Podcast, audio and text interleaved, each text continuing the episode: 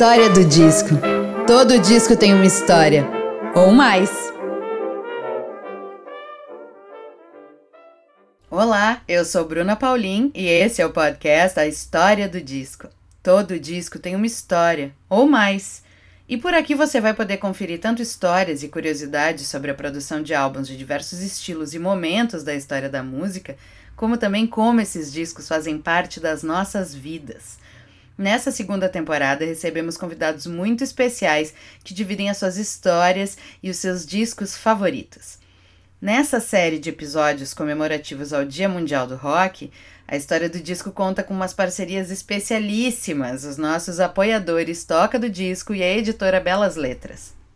Quem me ouve aqui com mais frequência no programa sabe que eu sou fanzona da Toca, que é uma das minhas lojas preferidas e que existe desde 89 aqui em Porto Alegre, com uma excelente seleção de novos usados, com bastante destaque para o rock, para o blues, para a música brasileira, né, com a simpatia do Rogério comandando a loja, um espaço de resistência da música na cidade, de formação musical dos seus clientes nesses mais de 30 anos, e eu sou muito orgulhosa de ter a Toca como uma das parceiras do programa. A editora Belas Letras trabalha com um acervo incrível de publicações sobre música e outros temas, e além dos produtos num excelente trabalho editorial, eles ainda promovem uma ação linda de doação de livros. Para cada livro comprado, outro livro é doado. Saiba mais em www.belasletras.com.br. E fiquem ligados nas nossas redes sociais do programa, pois tem muita coisa boa para os nossos queridos ouvintes, dos nossos apoiadores. Lá no Instagram estão rolando sorteios semanais em parceria com a Toca. E para celebrar o disco escolhido pelo nosso convidado desse episódio, o sorteio da semana é um play dos Stones. Então é só seguir a gente lá, acompanhar as regras do sorteio e participar. E por aqui também tem presente. Você que está ouvindo esse episódio durante o mês de julho de 2021, corra para o site da Belas Letras e aproveite o nosso cupom DISCO15 para garantir 15% de desconto na sua compra, além de outros benefícios que estão rolando durante esse mês lá. E no episódio de hoje, eu estou muito chique, queridos ouvintes. O nosso convidado é Edgar Escandurra. Em quatro décadas de dedicação à música, Edgar contribuiu para a cena musical brasileira com mais de 90 álbuns gravados. É muita coisa, gente. Sendo oito discos solo em parceria, 53 como integrante de outros projetos e bandas e 32 participações e produções. Da icônica banda paulistana Ira ao projeto musical infantil Pequeno Cidadão, passando por Arnaldo Antunes, Paralamas do Sucesso, Cidadão Instigado, Marina Lima, Otto, Karina Burr e as Mercenárias, o músico soma um registro musical potente. Edgar, conhecido como mod fada brasileiro, é uma referência nacional à cultura mod. Influência tão forte que virou até música. Ninguém entende um mod, um clássico retrato da insatisfação juvenil que perpassa gerações e continentes. Aos cinco anos de idade, ele assistia de perto os ensaios da banda do irmão, que nas horas vagas deixava o pequeno tocar um pouco de guitarra e o violão. Aprendeu alguns acordes e transformou o violão no seu brinquedo favorito na infância e na adolescência. Em 1977, formou sua primeira banda, um trio chamado Subúrbio, que revelou suas primeiras composições de músicas e letras. Depois de cinco anos, a carreira musical de Scandurra foi interrompida pela convocação ao serviço militar, experiência que inspiraria um dos seus maiores sucessos no IRA, né, o núcleo base. O IRA foi um salto importante na carreira profissional. Em 81, abriu espaço para colaborações com outros projetos da cena alternativa paulistana, como a banda feminina As Mercenárias, na qual ele tocou bateria de 82 a 84, e as bandas Smack e Cabine C, nas quais tocava guitarra. A história do Edgar ela se confunde com a história da música brasileira dos últimos 40 anos, com atuações no rock, na MPB, na música eletrônica e no underground. Fundador, guitarrista e compositor do Ira, Scandu é considerado por seu estilo único em riffs e solos de guitarras. Canhoto que não inverte as cordas para tocar. Gravou a guitarra de diversos álbuns do parceiro Arnaldo Antunes, colaborou com artistas como Karina Burr, Bárbara Eugênia, Marcelo Genesi, entre tantos outros, inclusive participou de uma faixa de estranha melodia da Lívia Neri, que já teve aqui no programa e contou essa história pra gente. Em 2009, ele lançou o projeto Pequeno Cidadão, que é voltado para o público infantil, e desde 96 está nativa com seu trabalho de organo electro rock, como ele mesmo define, chamado Benzina. Edgar foi eleito pela Rolling Stone um dos 100 artistas mais importantes da história da MPB de todos os tempos e transita com total desenvoltura em todos os palcos, sejam alternativos ou principais, como um operário do rock, a serviço do seu instrumento e da sua arte. Em 2020, lançou nas plataformas o trabalho Jogo das Semelhanças, Músicas de Celular, composto e gravado durante a quarentena de Covid-19 entre março e setembro do ano passado e que nos próximos meses sai em vinil, ainda bem. E no programa de hoje, você vai conhecer a história de Edgar com o disco Flowers dos Rolling Stones.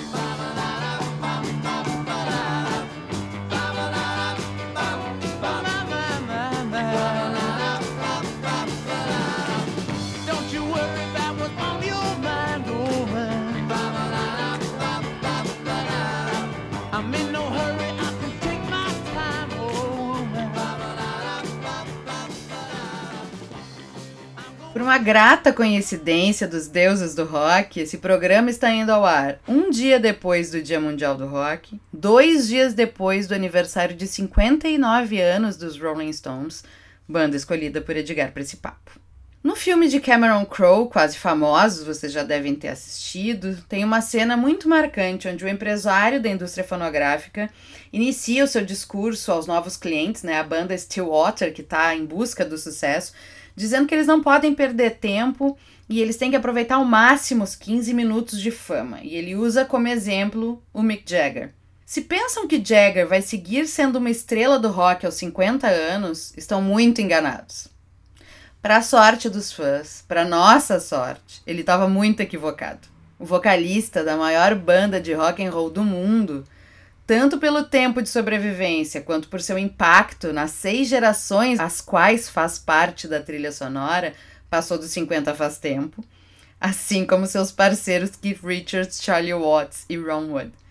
Já venderam milhões e milhões e milhões, centenas de milhões de álbuns no mundo inteiro em sua carreira, são referência quando a gente fala em mega shows e eu espero que eles não se aposentem tão cedo, porque eu veria muito, muito de novo mais um show dos Stones, pelo menos. E hoje os Stones são vistos como um grupo longevo, mais do que qualquer coisa, né? Com essa trajetória recheada de hits, reconhecidos em todos os lugares por onde tocam, transformados em produtos, desde as suas camisetas com a boca e a língua para fora, canções em filmes, projetos, covers aos montes, versões pelo mundo e definitivamente muito diferente daquele grupo de Londres, reconhecido nos anos 60 como rebeldes, sujos e malvados, e nem um pouco aceitos para casar com as mocinhas de família na visão dos seus conservadores pais. Eles foram se transformando em péssimas influências para ícones da indústria e da história da música mundial. Mick, Keith, Ron e Charlie, assim como Brian Jones e Bill Wyman, respectivamente guitarrista e baixista da primeira formação do grupo, nasceram no início dos anos 1940, durante a Segunda Guerra Mundial, e são parte da geração Baby Boom, que foi marcada pelo alto crescimento de natalidade na Europa durante a década do pós-guerra. Segundo John Savage, que é um historiador britânico maravilhoso que registra muito cultura juvenil e música e subculturas, especialmente, em 43, pelo menos a terça parte dos adolescentes britânicos já estava gastando seus muito suados salários em recreação. Livre das preocupações da guerra, independentes financeiramente, bombardeados por produtos específicos para sua faixa etária, o fortalecimento dessa nova cultura juvenil indicou uma profunda mudança na relação entre as gerações. E a juventude tornou-se um grupo de consciência própria. O jovem é definido como uma pessoa que se posiciona politicamente, tem opiniões, reclama pelo que quer e ainda consome deliberadamente. Não poderia passar despercebido, e o rock and roll trilha sonora dessa fase, mais do que tudo, é a conexão com essa energia jovem, independente da idade cronológica de quem estiver compondo, tocando, cantando ou ouvindo. Vide nossos quase oitentões Rolling Stones. O que, é bacana da história dos Stones é que essa construção da imagem malvada, feia e suja, ela é um impulso do que já existia, né? Os primeiros anúncios da banda no semanário Melody Maker, eles vendiam uma música que provocava uma combustão espontânea, aspas, porque isso é a própria expressão saída do, do anúncio, e apresentava os incontroladamente tempestuosos Rolling Stones. Os próprios músicos sustentavam e defendiam essa imagem de rebeldia, que para eles representava o seu jeito de ser, pura e simplesmente. Mas o impacto no grande público vem através da contratação de Andrew Luke Oldham, ex-assessor de imprensa dos Beatles, um gênio da produção e da construção de imagem, que declarou que foi conquistado instantaneamente pela banda na primeira vez que os assistiu. A combinação de música e sexo era algo que eu não havia encontrado em nenhum outro grupo. E o surpreendente era que você podia pegá-los como estavam, sem precisar pedir que mudassem o que fosse roupa, cabelo, qualquer outra coisa. E Oldham vendeu os Stones como rebeldes, indisciplinados, de péssima reputação. Wyman, né, primeiro baixista da banda, afirma no livro Rolling with the Stones que a chegada do empresário era o ingrediente que faltava para o sucesso da banda por ser jovem, ambicioso o suficiente e entender o que, que provocava o público, saber utilizar esse impacto nessa comunicação. Oldham garantiu que a imprensa engolisse as mais ultrajantes histórias e as publicasse. Aspas de Wyman, ele nos produziu e nos posicionou como o oposto dos adoráveis Beatles, e nós nos tornamos o primeiro grupo pop que as pessoas amavam odiar. O Oldham seguiu alimentando a imprensa durante os anos que trabalhou com a banda com as mais bizarras notícias. Para enfurecer a geração de senhores britânicos, o empresário sabia que ao enfatizar essa oposição dos adultos aos Stones, ele só aumentaria a popularidade da banda entre os jovens, óbvio. Então, provocativo, ele enviava notas aos grandes jornais como Times e Guardian, né, jornais da grande imprensa, veículos tradicionais, sérios, do jornalismo verdade, do, do hard news, né, divulgando insanidades hilariantes como eles não tomam banho direito e não ligam muito para roupas. Não tocam música comportadinha, o som deles é cru e masculino. A partir daí, notícias relatando confusões em shows, prisões por urinar em público, entre outras selvagerias, uau, pipocavam em todas as publicações do país. Não bastassem as multidões ensandecidas pela música, os periódicos começaram a relacionar toda e qualquer notícia à juventude rebelde como responsabilidade da péssima influência provocada pelo grupo. Tudo era culpa dos Stones. Em 66, essa imagem começa a mudar um pouco. Eles deixam de apenas representar um universo composto pela juventude e começam a tomar um lugar como artistas reconhecidos no imaginário do povo do Reino Unido desde questões de produção e comercialização de música, até mudanças de visual e comportamento começam a aparecer nesses registros. Inclusive, assim, manchetes de, do Guardian, né, afirmando que os Stones fazem música de verdade. Né? O texto defendia o grupo que tinha sido multado em Munique depois de uma declaração do chefe da polícia local alegando que a banda não fazia música e sim barulho. Então essa postura da imprensa ela começa a se transformar. E ela chega ao ápice dessa transformação de comportamento da imprensa e também da população adulta no verão de 67, quando Jagger e Richard são presos por porte de drogas, aquele episódio que foi uma pataquada, drogas foram plantadas na casa, enfim. Os jornais iniciaram uma intensa campanha a favor dos músicos, com textos criticando a superexposição da mídia frente ao fato, argumentando a inocência deles no processo, e os Stones deixam de ser vistos como rebeldes sem causa e são transformados pela própria mídia que anteriormente havia os massacrado como artistas referenciados e que tinham muito a dizer. E exatamente nesse verão foi o verão de lançamento de Flowers, uma coletânea de sucessos dos últimos dois anos do grupo, após a grande explosão dos Stones pelo mundo em 65. Flowers está entre Between the Buttons e Their Satanic Majesty's Request. Esse compilado delicioso de hits traz 12 faixas com três inéditas: My Girl, Ride On Baby e Sitting on a Fence. A primeira foi gravada em maio de 65 durante as sessões de Satisfaction e as outras duas em dezembro do mesmo ano, no período de produção de Aftermath. As outras canções aparecem em singles ou foram emitidas das versões norte-americanas de Aftermath e Between the Buttons. E por conta dessa seleção variada, dessa miscelânea, e de um período extenso pensando na quantidade de transformações da banda musicalmente, como imagem, enfim, Flowers originalmente foi meio considerado por alguns críticos como uma só uma manobra promocional, né? Um compilado para ser jogado no mercado norte-americano com inéditas para o mercado, né? Alguns jornalistas afirmaram que o álbum foi uma jogada de Oldham como um concorrente ao Sgt. Peppers dos Beatles e que a gente sabe que na verdade a resposta estoniana foi, né, logo em seguida com Their Satanic Majesties e não com Flowers. E com o passar do tempo o disco foi mudando, assim como os Stones, né? A imagem de Flowers foi mudando. E foi o disco começou a ser visto como um álbum mais interessante do que a primeira impressão, já que a sua seleção de músicas é excepcional, o suficiente para não ser vista como uma ação de marketing apenas, né? É um disco que toca muito bem do início ao fim e não pode ser visto como uma obra menor. Mesmo uh, classificado como uma coletânea, que você sabe que aqui na história do disco a gente é super a favor das coletâneas. Fato é que é impossível não reconhecer o impacto e a relevância dos Rolling Stones na história da música ocidental.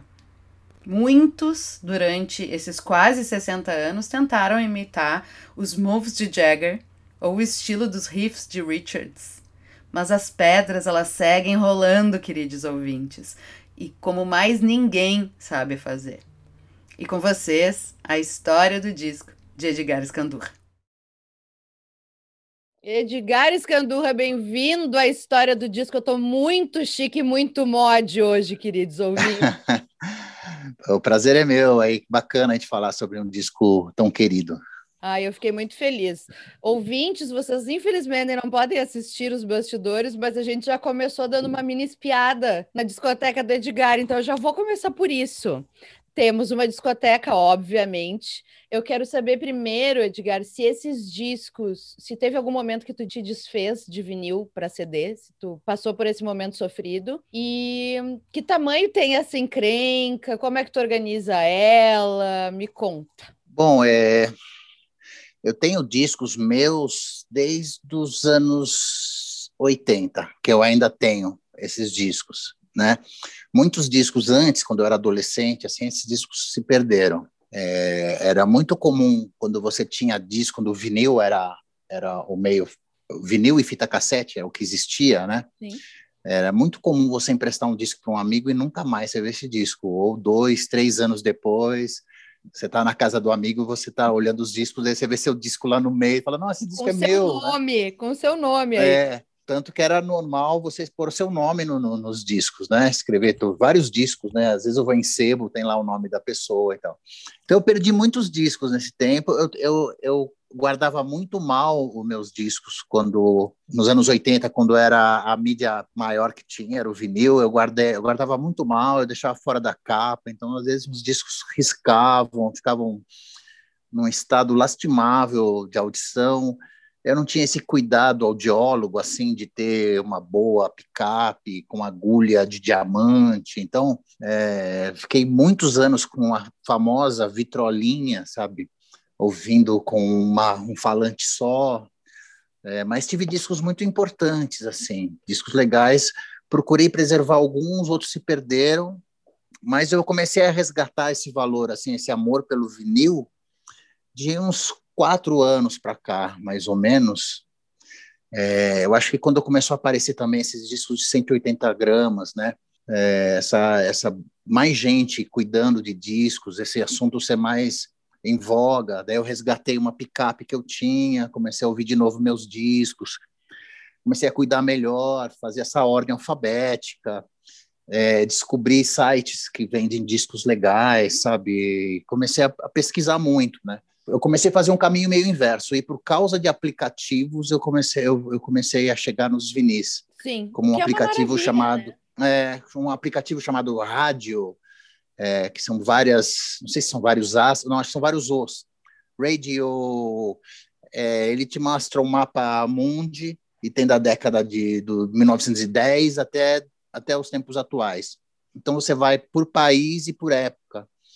Então, e às vezes você deixa de uma maneira randômica lá que você que vai escolhendo e às vezes tocam coisas absurdas, de lindas, coisas que eu que, você não, que eu não conhecia.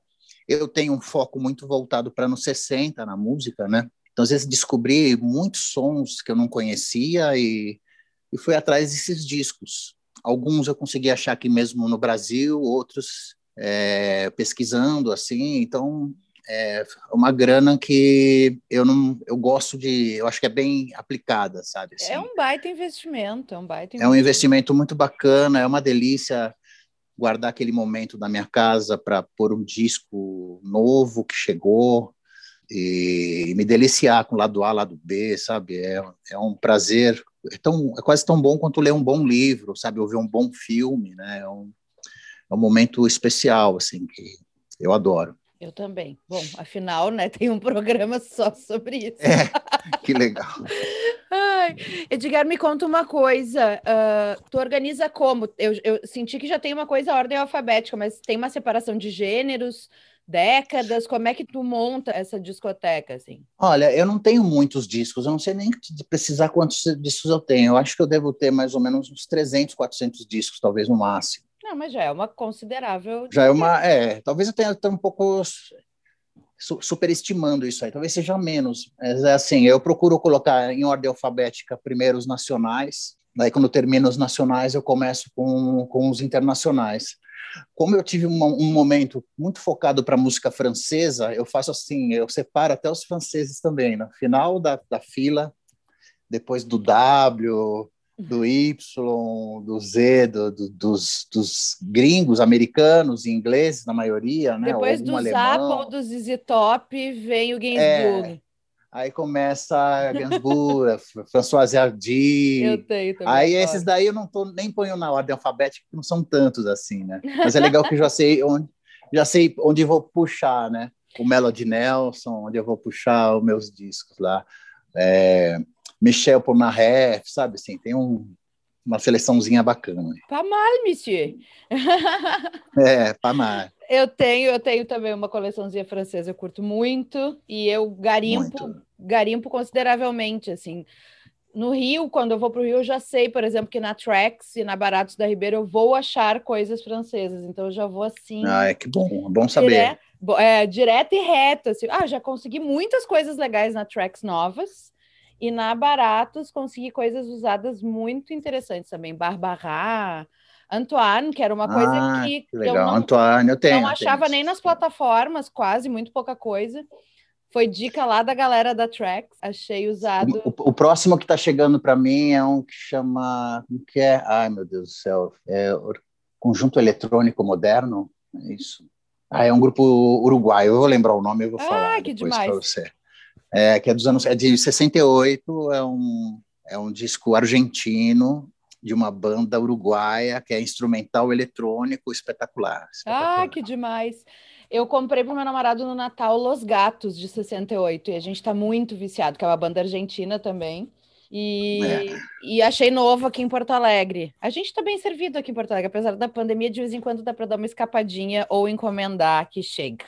Bom, já estou apaixonada por essa discoteca aí, cheia de pérolas incríveis. Eu ia já. É, tem, tem coisas algum, muito legais. Né? Tem algum elo perdido, assim, um disco que tu sempre quis ter na vida e que nunca rolou achar? Ou que tu achou e não comprou no momento porque estava caro, porque na época tu não dava dando bola? Tem algum momento assim? Olha, tem um disco, tem dois discos, por sinal, da mesma banda, que é os Bee Gees. Os Bee Gees, que eu gosto uhum. muito dos Bee Gees, principalmente dos anos 60. É o disco Idea dos Bee Gees e o Horizontal, é, que são dois discos do mesmo ano, acho que é 68, dois discos. A banda, eu acho que em, em, em dois anos eles fizeram três discos absurdos, assim, que é o First, o Idea e esse Horizontal, acho que é 67 e 68. É, esses discos eu, eu tive o Idea quando eu era criança, meu irmão tinha, então eu lembro de ouvir muito. É, e aí eu consegui uma, uma edição original inglesa que eu fiquei muito feliz assim de, de ter e o Horizontal que eu não conhecia que mostra muito a, o virtuosismo do primeiro guitarrista dos Bee Gees que é o Vince Malone, que eu acabei até me tornando amigo dele, de tanto ficar indo atrás. Que demais. Comecei, fiz, eu tenho um programa na, na, numa web radio, né? Fiz uma entrevista com ele, que ficou excelente, assim. Ele tem uns solos maravilhosos, é, e é, as pessoas, quando falam Gees, os caras já vão para aquela época da disco, né? Já imaginam aquele falsete, aquela voz foi um sucesso absurdo, tal, mas eles antes dos anos 60, eles tinham essa pegada mod, né? Sim. Era o muitas Barry, músicas. O Barry é... produziu muita gente incrível, a Pippi Arnold, por exemplo, que foi um dos meus elos perdidos por um tempo, um disco que eu queria muito é... não achava. A produção é do o Barry. Maurice, o, o Maurice foi casado com a Lulu, né? Que também é um elo Sim. perdido meu, que eu achei um disco da, da Lulu que tem Ao Mestre com Carinho, né? To Serve with Love, que é maravilhoso, tal. Mas esses discos dos Gees tem um disco do Aphrodite Childs também, que é uma banda grega de, de rock progressivo, que eu comprei o 666, né, que foi um disco que foi proibido no Brasil na época, porque tinha referências, é, uma pressão católica, né, porque fala sobre o apocalipse de São João e tal, e é um disco duplo que também foi meio difícil de eu achar, mas eu achei uma versão, uma edição original maravilhosa, intacta, sem riscos, tá, tá bom. Estamos muito bem. E é fácil de achar porque tá na letra A. tá lá no ar, eu já pego, ele tá lá no É um primeiro. dos mais ouvidos. Com certeza, é, ouvi muito. Demi Rousseau, eu gosto muito. Nossa, essa discoteca não, não precisa, ela não precisa ser imensa para ela ser muito valiosa. Essa é a coisa. Esses 400 Exato, vinis é. aí são um tesouro. São, são, são tamanho, pérolas, cara. pérolazinhas, é. São pérolazinhas, com certeza. Inclusive um nacional, um nacional que eu não, eu não conhecia, só tinha ouvido falar à distância, assim, de uma violonista chamada Rosinha de Valença. Uhum. A Rosinha de Valença, ela, é, eu tenho um disco que é um disco ao vivo dela num teatro, acho que de 69 ou 71, se não me engano. E é espetacular, assim, é espetacular. Ela tocava muito violão, muito, muito, muito. Então é samba, é jazz, tem um pouco de rock. E eu descobri que tem um disco dela que chama Ipanema Beach, que está no Mercado Livre a, acho que, R$ 1.500. É, e é um disco que ela gravou na África do Sul, que tem Je t'aime, tem tem, é, tem música do The Doors, tem música do Procol Harum, tem música Gente. do Serge Gainsbourg. É, ela tocando guitarra, inclusive. Nossa, Só que isso é muito caro, eu não tenho mais eu não posso gastar esse dinheiro. Não, é que isso, isso passa da, do bom senso, né? Uma coisa é um investimento. Pois é, tem que tomar um certo é um... cuidado. É. é um cuidado para você não ficar obsessivo com a coisa. Às vezes você compra porque quer comprar e ouve duas vezes e não ouve mais, e fica lá aquele elefante branco na sua casa. Mas esse é um investimento que vale super a pena, mas é que eu realmente não posso gastar esse valor aí, que tem outras contas importantes para pagar. É, não, e né, assim, esse momento que está todo mundo vivendo, mesmo que estiver é. sobrando, é meio até assim, too much, né? É, é de bom tom. Não uh... é de bom tom. Né? Mas tá no nível de preço dos afro-sambas, assim, tá muito tá. valorizadão. Mas isso, muito, isso, é que é, certeza é um tu vai cruzar por acaso, assim, é aquelas coisas que vai rolar. Vai rolar. Sim, sim, com certeza algum ouvinte vai nos escutar aqui, vai saber que tu ama esse disco e vai te mandar pelo correio. Ai, seria a coisa mais linda do mundo. Depois a gente deixa a caixa postal escamurra é. aqui para receber. É, bacana. Edgar, me conta, tu tem lembrança de uma ou de umas memórias emocionais das primeiras com música, de se dar conta, opa, isso aqui é alguma coisa que vai além da trilha sonora, da, da cortina sonora do ambiente, uh, um momento meio epifânico, assim, tu tem memória disso, ou na adolescência, ou na infância, enfim, ou depois, mas aí depois a gente já sabe que música é uma coisa muito importante para ti. Mas eu digo Sim. essa descoberta, assim, de uau! Olha, eu tenho uma lembrança é, de uma música que às vezes dá a impressão que é a primeira música que eu vi na vida, parece quando eu fico tentando buscar lá nos, nos primórdios da minha vida, meu, da minha existência, alguma lembrança é, sonora, musical, me vem é, The House of the Rising Sun, do, do Animals, Eric Burdon e The Animals. Eu não lembro que ano que é, eu acho que é meia-meia essa música, se não me engano. É, não tenho certeza, mas assim é uma música que eu me lembro de eu acho que de ouvir, eu acho que eu ouvi ela no berço, sabe assim, é, eu dormi no berço até grande, até, meus, até uns cinco, seis anos de idade, eu acho que era um bercinho que eu tinha para dormir, que era o mesmo que eu tinha nascido, sabe assim? Então, é, eu lembro do berço, você acredita? E eu lembro dessa música, que eu acho que era uma época que, que essas músicas, elas tocavam em rádio, né? Uhum. Era, era um rock que tocava na rádio. Eu lembro dessa música. Eu lembro por causa do meu. Eu tenho dois irmãos que são mais velhos que eu, e meu irmão, é, eu tinha, quando eu nasci, ele estava com 10 anos, né? Então, estou falando de uma coisa minha com 4 anos, ele tinha 14, ele já gostava de som também, né? Ele tocava e tudo mais. Então, essa música, para mim, é uma das primeiras lembranças que eu tenho. Essa música do, do, do The Animals. Gente, a pessoa é mod desde o berço, ela pode dizer. Não, eu sou mod desde o berço. Isso eu posso falar, total. Assim. e eu queria te perguntar isso, quando, quando é que tu te conecta com, com essa referência de subcultura, assim, de eu, eu gosto disso e quero ser isso também, assim? Então, eu acho que é essa coisa bem de infância, quer ver? Porque quando eu tinha mais ou menos uns 5, 6 anos de idade, meu irmão tinha 16 e ele tinha uma banda. E eu lembro que eles foram tocar num bar, numa festa, que era na casa de um amigo deles, assim, um amigo. Então eu lembro de coisas assim, por exemplo, eles tinham o mesmo número de sapato, os caras da banda. Eles calçavam o mesmo número, ou parte deles, né? Não me lembro exatamente. Então eles trocavam os pares dos sapatos. Então, um o sapato era preto, o outro era marrom, e o outro estava com marrom e preto, o outro trocou o tênis de um com o outro. Então, já tinha uma coisa estética bem interessante. Eu lembro dos lenços que eles tinham no pescoço para tocar. A gente está falando de 67, 68, né? Então, era bem no auge, assim, sabe? Então, é, é gola rolê, eu lembro da, das roupas, inclusive eu estou com uma, é, do, do, do meu irmão, sabe? Eu lembro dos bailes que tinham no Círculo Militar de São Paulo, por exemplo, que era um clube que tinha um, um baile tradicional de domingo chamado Mingau, que era meio matinê, assim, né? Sim. né?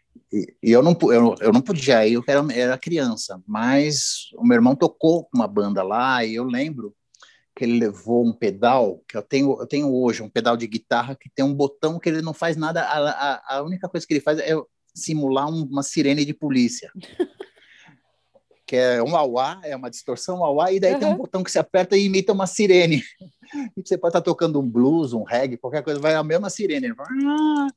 E meu irmão usou essa sirene e, e eu lembro de um monte de gente levantando, as pessoas botando a cabeça para fora. Imagina, no meio da ditadura, uma sirene num, num baile. Num com nome militar, né? Deve ter assustado as pessoas e tal. Então eu tenho essas lembranças de coisas meio transformadoras dessa época, sabe? É, eu lembro de ter ido ir com, com meus irmãos, eu era pequeno, fui assistir o A Hard Day's Night, né, o filme que estava passando no cinema. Não, Help, Help dos Beatles, eu fui assistir no cinema, criancinha. É, eu lembro de um movimento da minha, dos, dos meus primos, do, com, com meus irmãos, pra, indo assistir o programa da Jovem Guarda. Eu estava indo junto e, de repente, dentro do carro me deu uma crise, eu acho que eu fiquei com vergonha, com medo, sei lá, e mudei de ideia quis voltar para minha casa chorando, pararam o carro. Ai, pobre. Tiveram que voltar para minha causa, sabe? Tava tudo já acertado para eles irem assistir no Teatro da Record, né? O a Jovem Guarda. Então. então tem essa ligação com essa época muito forte da estética, dos sons que pintavam em casa, dos amigos do meu irmão que levavam os discos para a gente ouvir. Aí essa transformação já da jovem dessa desse momento de anos 60 já passando por uma coisa mais pesada, já, já final dos anos 60, já entrando Led Zeppelin no meio, né? Jimi Hendrix já vem, já chutando o pau da barraca, né? É, a coisa da calça boca larga, já começou a mudar a coisa estética e a sonoridade diferente, o Woodstock, né? O, o disco duplo do Woodstock, né?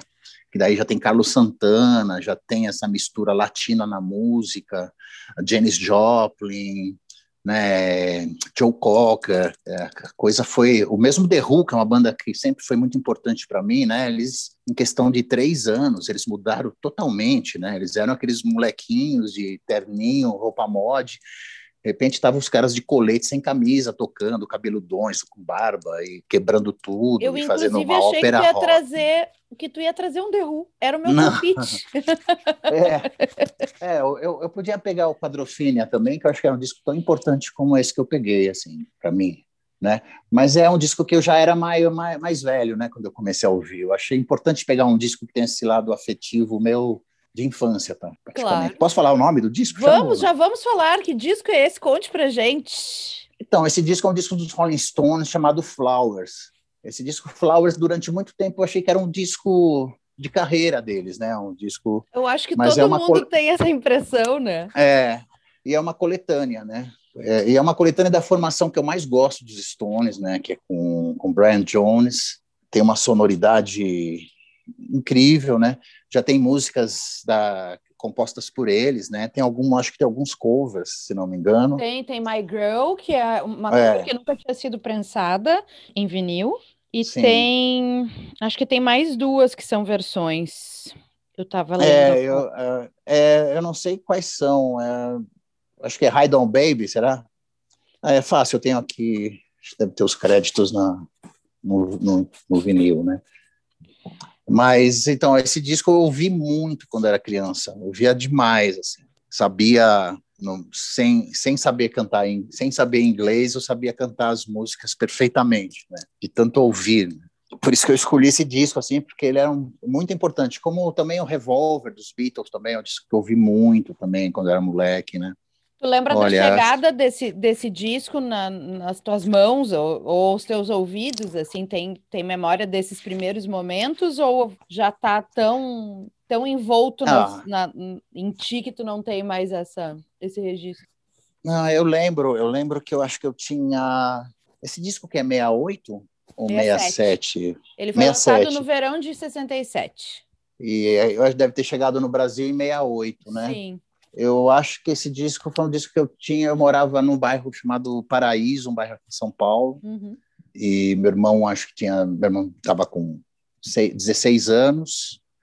E tinha esse disco, tinha o Revolver, tinha o Help, tinha o Hard Day's Night.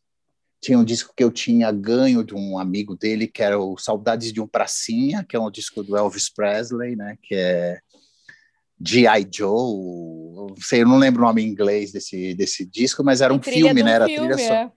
de um filme, Saudades de um Pracinha. E esses eram os poucos discos. Eu tinha depois, acho que tinha um compacto, tinha uma coletânea chamada, como que era? Os Reis do Iê, Iê, Iê. não, Reis do Iê, Iê é o, é o filme dos Beatles, né? Uh, tinha uma outra, Ídolos da Juventude, tinha uma coletânea que tinha Hollis, que tinha mais algumas bandas. Tinha Herman, Herman Hermits, uhum. que era um pessoal lá de Liverpool também, né? É, Peter and Gordon. Sim. É, eu tinha, é, eu tinha poucos discos. Aí tinha os de minha irmã, né, que já era uma coisa mais voltada para a música brasileira. Aí tinha os discos do Roberto Carlos, né? Tinha Roberto Carlos cantando para a Juventude. Não sei se Roberto Carlos em Ritmo de Aventura que mais que tinha? E tinha uma vitrola de alta fidelidade, né, que era da casa na casa dos meus avós, que era uma vitrola valvulada, espetacular, né? Que tinha um som maravilhoso, né? Tinha um som lindo, né, de veludo, né, que era high fidelity, né? Sim. Que tinha que eu tive o cuidado de estragar, né? Porque eu era criança, então aquilo lá para mim era um era um painel da minha nave espacial. Então eu fuçava, eu mexia, eu tirava Sim, as válvulas. Devia acender um milhão de luzes, devia ser muito lindo. É, então, e tinha as rádios, tinham sete bandas, né, sete faixas, então ondas curtas, então punha aquela rádio, ficava mexendo no dial e ficava aquelas, aquele som das frequências, né, às vezes pegava uma BBC de Londres, pegava uma rádio, rádio de Moscou, e fazia aquele som, daquele som, daquele flanger, né, aquela, aquele som de de ondas, né, que, fazia, às vezes parecia barulhos de mar, assim. Eu ficava fuçando isso daí e acabei destruindo, né, mas eu tinha seis anos de idade, que ele era o painel da minha nave espacial, aquela vitrola que, que eu ligava. Stones, a minha nave espacial tocava Stones. É, e tocava Stones. Aí eu me lembro assim que meu irmão começou a tocar, ele tinha um lance que ele descobriu, como não tinha amplificador, essas coisas, que você, você tirava a cápsula da, da agulha e, e, plugava lá o teu cabo de guitarra, eu conseguia tocar guitarra no braço da guitarra. Você, no braço da vitrola, você tirava a cápsula espetava lá o, a, o, cabo da guitarra e saía o som pelas hum. caixas de som da, vitro, da, da picape, né, na vitrola. Então a gente destruiu, né, o negócio da minha avó, né? É, eu ia dizer que assim, não foi só tu, né? Tem, um, tem Não. a responsabilidade do teu irmão também. Também, também, né? Então, esses discos eu ouvia, eu ouvi muito assim, essa, vitro, essa, essa, esse rádio vitrola, né? Então daí a gente, aí meu pai comprou uma eletrola, que era aquelas pequenininhas que você leva na mão, funciona a pilha, né? Maletinha da Philips. E essa aí durou um tempão, porque isso aí é um começo de uma, era uma fase da minha família de grana, sabe? Tinha um pouquinho mais de grana. Depois a gente ficou muito duro, então essa essa vitrolinha, ela me segurou até até os meus 15 anos de idade, era o que a gente tinha para ouvir música, né? Bom, então temos Flowers. Foi um dos discos lá pe- pela, pela, pela primeira infância ainda, trilha da primeira infância. Sim, exatamente. Era um disco que eu gostava muito de ouvir, gostava de cantar as músicas, né? E tinha um vocal meio relaxado, né? Porque o vocal dos Beatles, ou mesmo Bee Gees, que eu ouvia muito também, que eu gostava bastante e gosto até hoje, tem uma afinação, tem uma perfeição vocal, né? Tem uma perfeição, assim, que é espetacular, né? De várias vocalizações, todos cantam e tal. Os Stones já é um pouco mais relaxado, já era uma coisa quase punk, né? E isso eu achava muito legal, esse jeito que, que o Mick Jagger cantava, os backing vocals que tem, né? Nesse disco, tem vocais que são meio relaxados, né? É, You Take or Leave It, né? Aquele lá lá lá deles é, é um falsete meio, meio alcoolizado, assim, não sei, sabe? Dá um ambiente, assim, de... Não é tão aquele bom mocismo que Beatles passa, né? Sim. Tem uma coisa mais relaxada, muito atraente.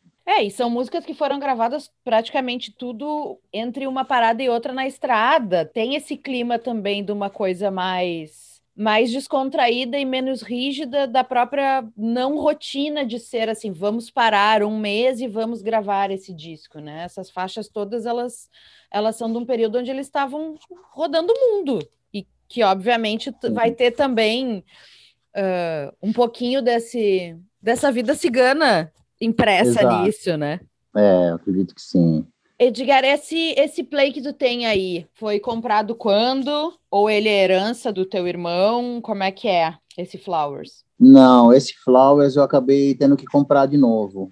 O do meu irmão, inclusive ele era plastificado, capa interna, externa internamente, né? Sabe, aqueles que, que a capa, o plástico vai por dentro também do disco, né? Uhum. É, Esse não, mas eu achei um é de 67. Agora eu tô vendo aqui.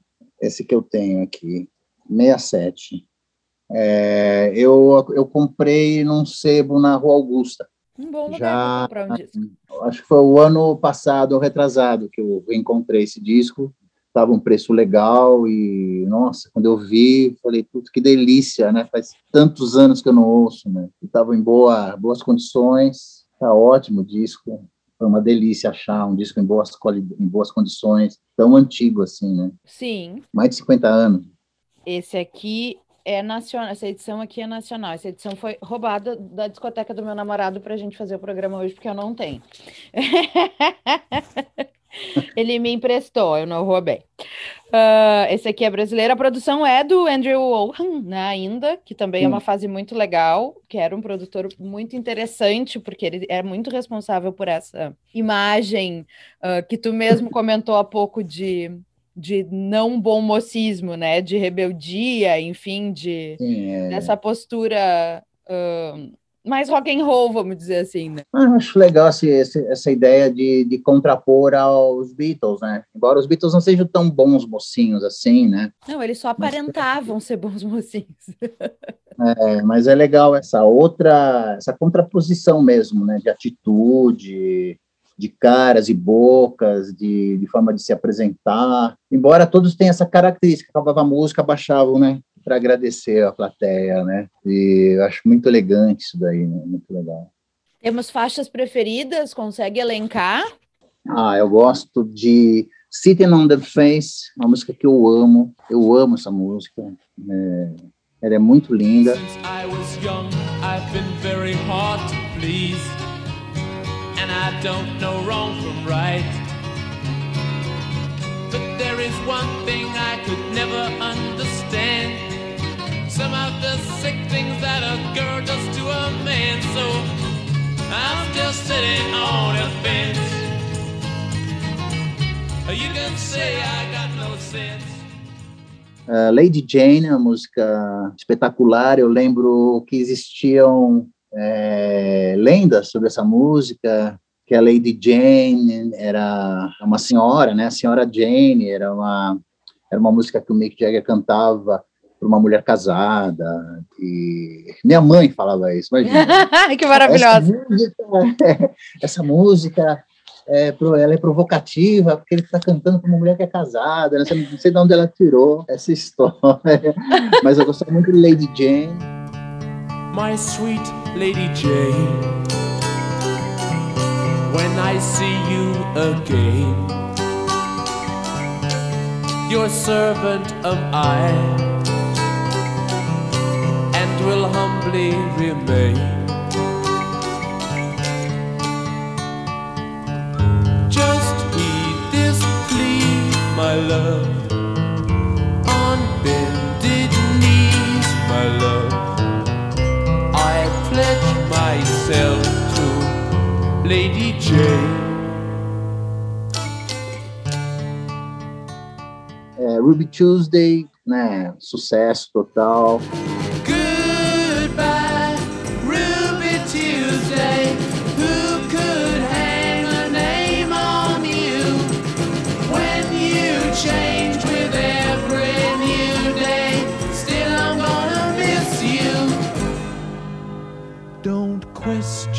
Why she needs to be so free. Tem uma música que tem uma sonoridade muito especial, que é uma coisa já que é um barulho já, um barulho que Beatles não fazia, assim, que é Haven't Seen Your Mother, Baby. Hum. O nome da música é o refrão, né? Sim. Haven't Seen Your Mother, Baby, Standing on the Shadow.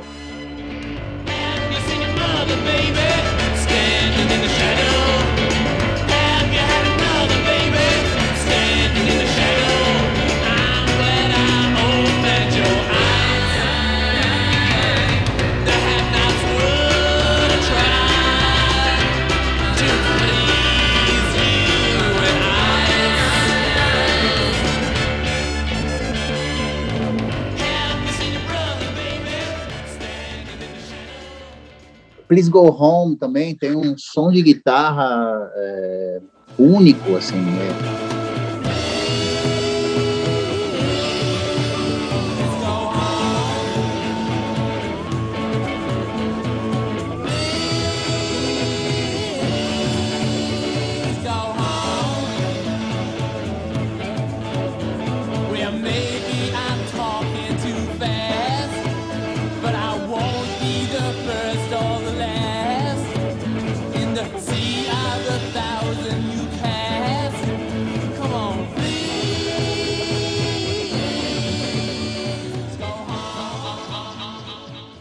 Isso é uma coisa que eu acho muito legal da música pop inglesa, americana, que nenhuma música é simplesmente uma canção, violão e voz e sai tocando e ponto final. Todas têm uma marca registrada, tem uma sonoridade, uma coisa que você não vai ouvir na outra música e coisas que você não vai ouvir nunca mais. Cada música tem uma coisa, não é simplesmente pega o violão e sai tocando, sabe? E gravou lá a musiquinha, tem lado A, lado B, parte A, parte B, refrão, acabou.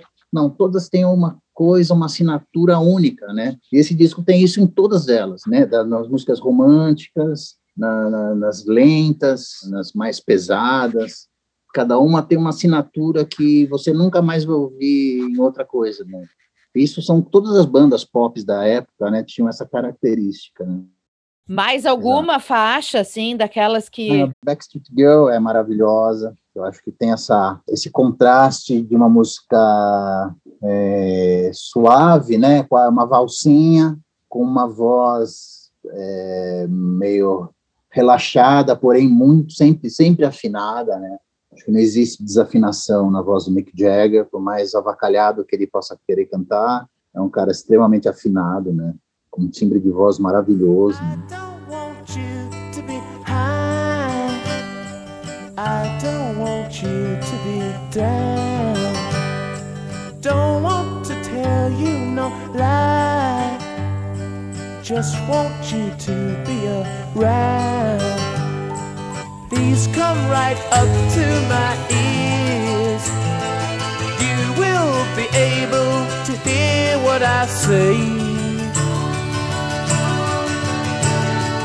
Don't want you out in my world.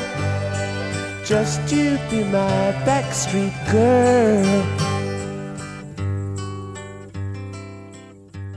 Mother Little Helper é uma música típica dessa coisa que eu te falei, de cada música ter uma assinatura. Essa música tem sons de guitarra, tem coisas que acontecem nela que hoje, em 2021, é, eu não consigo sacar direito o que foi aquilo, sabe? Como foi feito. Day.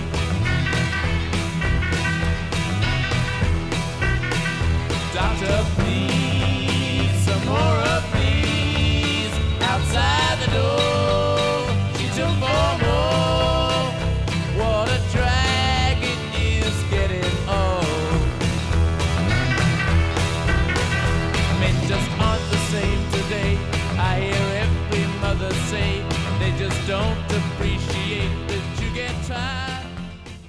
Essa é a grande magia de- desse- dessa época, que todo mundo estava descobrindo como tirar som dentro do estúdio, sabe? E, e cada um tentando ser diferente um do outro. Acho que devia ser uma concorrência absurda, né? De um lado tem Stones, ou tem Beatles, tem The Who, tem Small Faces, tem Trogs, tem Kinks, tem putz, né? Cada um com uma assinatura diferente, né? Cada um que você põe, ouve 15 segundos, você sabe quem é, né? E esse disco, eu acho que essa coletânea tem essa, essa coisa peculiar, assim, sabe? Cada música, ela tem uma, uma marca registrada que nunca antes foi feita. É a mesma coisa que não está aqui nessa coletânea, mas a mesma coisa se você ouvir Satisfaction, né? Aquele som de guitarra, aquela distorção de guitarra, é uma coisa que nunca mais foi tirada, né? Não, não me recordo de nenhum disco que tem aquele som de guitarra igual ao do riff do I Can Get No. Aquele som único. Também eu acho que isso aí é, é- tem que se dar um louvor aí ao, ao Andrew, né? Ao produtor, né? O Andrew era um cara muito sensacional como produtor, porque ele não, ele estava muito preocupado com a música, o que era muito importante, obviamente, mas ele estava preocupado com tudo. Ele já pensava o artista globalmente, ele sabia que tinha que ter posicionamento, que tinha que ter uma construção de imagem, que tinha que ter uma comunicação incrível. É um cara que eu admiro demais, assim, que É. tá no meu altarzinho. Ele e o Brian Epstein, para mim, estão no altarzinho das grandes cabeças pensantes que criaram, no fim, tudo isso, né? É, inclusive, eu descobri uma cantora recente, mas é dessa geração, chama Vashti Bunyan. Não conheço. Vashti Bunyan, ela foi o primeiro disco foi produzido por ele. E ela canta, inclusive, umas músicas dos, dos Stones. E ela é 60 pura, assim, aquelas, Sim, aquelas cantoras meio folk inglesa, sabe? Da, da, da, época, da turma da Marianne Faithfull, sim. essa turma espetacular, Lulu e outras cantoras, né? Vashti Bunny, é muito legal você sacar isso daí, que é produzido por ele. Vou procurar. É, a, a Pippi E- Arnold tem grande parte das coisas. Ela era da Immediate, né? Da gravadora, que era do Andrew. E tem várias coisas produzidas por ele. Ela fez backing vocals para várias coisas nos Stones. E para Small Faces também. Ah, várias coisas do Ogdens. Tem back vocal dela. E ela é muito sensacional. Ela é americana. Vai para o Reino Unido por conta de uma turnê de Motown da vida. E fica por lá, acha, acha a turma dela e fica por lá, assim. Então tinha várias dessas que ele ia resgatando pelo caminho, né? Ah, bom, a própria Marianne Faithfull, né? Sim, Marianne Faithfull, exatamente. E Maravilhosa. tu acha que esse momento tão seminal da tua vida, porque até hoje a gente tá falando dele, né? Te influenciou na hora de escolher um instrumento, porque tu toca tudo, né? Mas a guitarra É. acabou ficando mais forte nessa história. Ah, sim, a guitarra é o instrumento mais forte, que é o instrumento que eu mais toco, né? Que foi o primeiro, foi o primeiro a chegar na minha mão, chegou ao mesmo tempo que o violão, né? Acho que causa dessa coisa de ter, ter um irmão ensaiando em casa, né? Embora não tenha durado muito tempo, esse tempo de que meu irmão estava envolvido com música, mas ficava lá, eu, algum, teve alguns dois, três ensaios que foram na minha casa, e imagina, você fica um moleque que gosta de música, com um baixo num canto, uma guitarra no outro canto, uma bateria atrás, é, sendo caçula, é, meio bajulado pelos, sabe, pela, pelos irmãos mais velhos, já tendo uma vocação, gostando de cantar, já aprendendo a fazer algumas coisas, os acordes, tal. É, a guitarra foi, junto com o violão, foi o primeiro instrumento, né? E o fato de eu ser canhoto, né, junto com Também. Mas eu não toco nada, eu só canto. Então, é, quando eu quando eu comecei a, a tocar e as pessoas vinham tocando, né, os caras falavam, olha, quem toca assim também é o Paul McCartney, que é canhoto, né? Daí outro vez assim, ah, e o Jimi Hendrix é canhoto e toca. Puta, daí assim, você, você sente um, parece com um, um, empurrão, um empurrão motivacional, sabe? Fala assim, puta, o maior guitarrista do mundo é canhoto. Fala, caramba, né? Então deixa eu seguir na minha. E isso foi fundamental para mim. Essas guitarras desse disco do Flowers é, é incrível. Aí você percebe que não é isso é uma coisa bacana também que eu sacava, que não é o virtuosismo que era o, o lance, não é o virtuosismo do Kate Richards do, do Brian Jones que destacam o som da guitarra, é a pegada mesmo, né? é o timbre, a sonoridade, é a criatividade. A é, a criatividade, a energia, né? Tem um, é muito, é muito enérgico. Os violões também, né? Não é só coisa da guitarra, os violões, as viradas de batera, essa sonoridade de banda, assim, né? Você percebe que é um, é um, é um grupo, né? Isso é uma coisa que, que eu acho que, que o rock vai ter que resgatar, sabe? Eu acho que o rock não vive de nomes nomes solos. O rock não vive de carreira solo, o rock vive de bandas. Então essa época era uma época muito forte disso, né? Sim. Eram turmas, né? Amigos de escola, né? Gente que se conhece na infância. Essas coisas são fundamentais. Eu sentia, eu sentia isso no, nos Stones, né? nas caras, no corte de cabelo, na mesma faixa etária todo mundo, sabe? É, aquilo que É tu uma- falou do tipo, os- a banda do teu irmão, todo mundo calçava o mesmo tamanho de pé, porque provavelmente, além de tudo, eram da É. mesma geração, então, né, tinham os mesmos gostos, essa coisa de tribo, né, que é muito Coisa- da subcultura, que é muito da subcultura.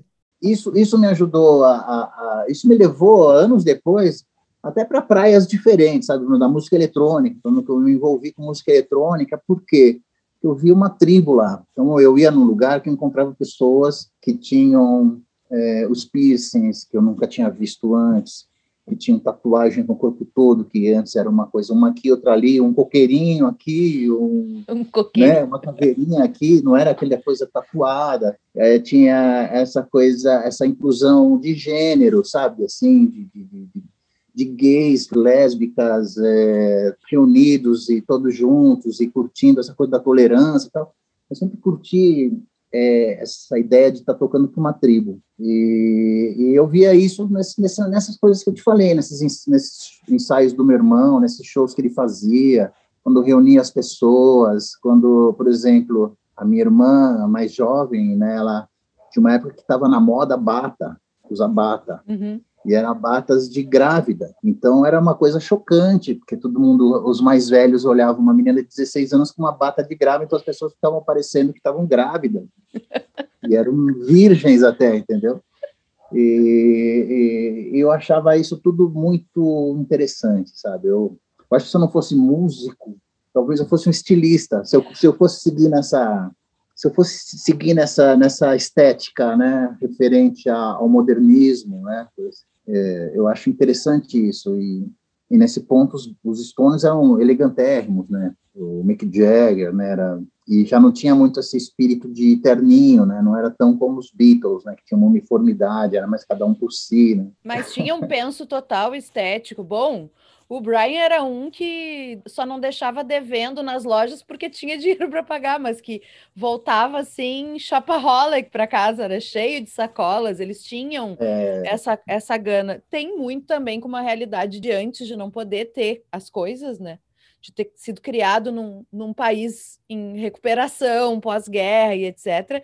Mas tem uma Exato, coisa é- de existir naquele momento a possibilidade de ter uma roupa que fala sobre ti, que as outras Sim. gerações não tiveram, né? E Exato, é um rom- rompimento, né, com uma coisa conservadora, né, que, que não, ainda não tinham, sei lá, que já tinha, foi o pós-guerra, né, que, que motivou isso, né, pós-guerra que proporcionou isso, porque antes, então, era era o chapéu na cabeça, terno, gravata, né? Sim, tanto que os mods não gostavam da moda britânica, eles se inspiraram. Os, os primeiros mods não são mods, eles não são modernists, eles são continentals. Porque eles Ah, que gostavam da moda continental, eles gostavam da moda dos italianos e dos franceses. Eles, Eles europeus, é. eles exato. copiavam os ternos dos, dos italianos e dos franceses, então eles não se chamavam modernistas ainda, eles se chamavam continentais, porque eles Ah, que queriam isso, as modas do continente. o continente europeu, não eram da ilha, né? Exatamente, Ah, não eram da ilha. Isso é uma Muito bom. loucura, assim, e é essa identificação de algo que tem a ver comigo, que não é o chapéu coco do meu pai, Aham. né? Que não é aquela, aquela roupa ultrapassada. Eu acho muito interessante que a estética é totalmente importante nesse momento, tanto quanto a música. Ela precisava estar alinhada para dizer coisas. Isso também era o trabalho desses produtores, né? Não é por Também, acaso é, que, que Não sei se são você, se você viu, tinha um documentário que estava no Now, que durou um tempo e depois saiu, que era um documentário do Chris, do, do Stamp, dos produtores do The Who, que eram dois. Aham. Eu sei quem são os produtores, não mas eu não cheguei a ver esse tem. documentário.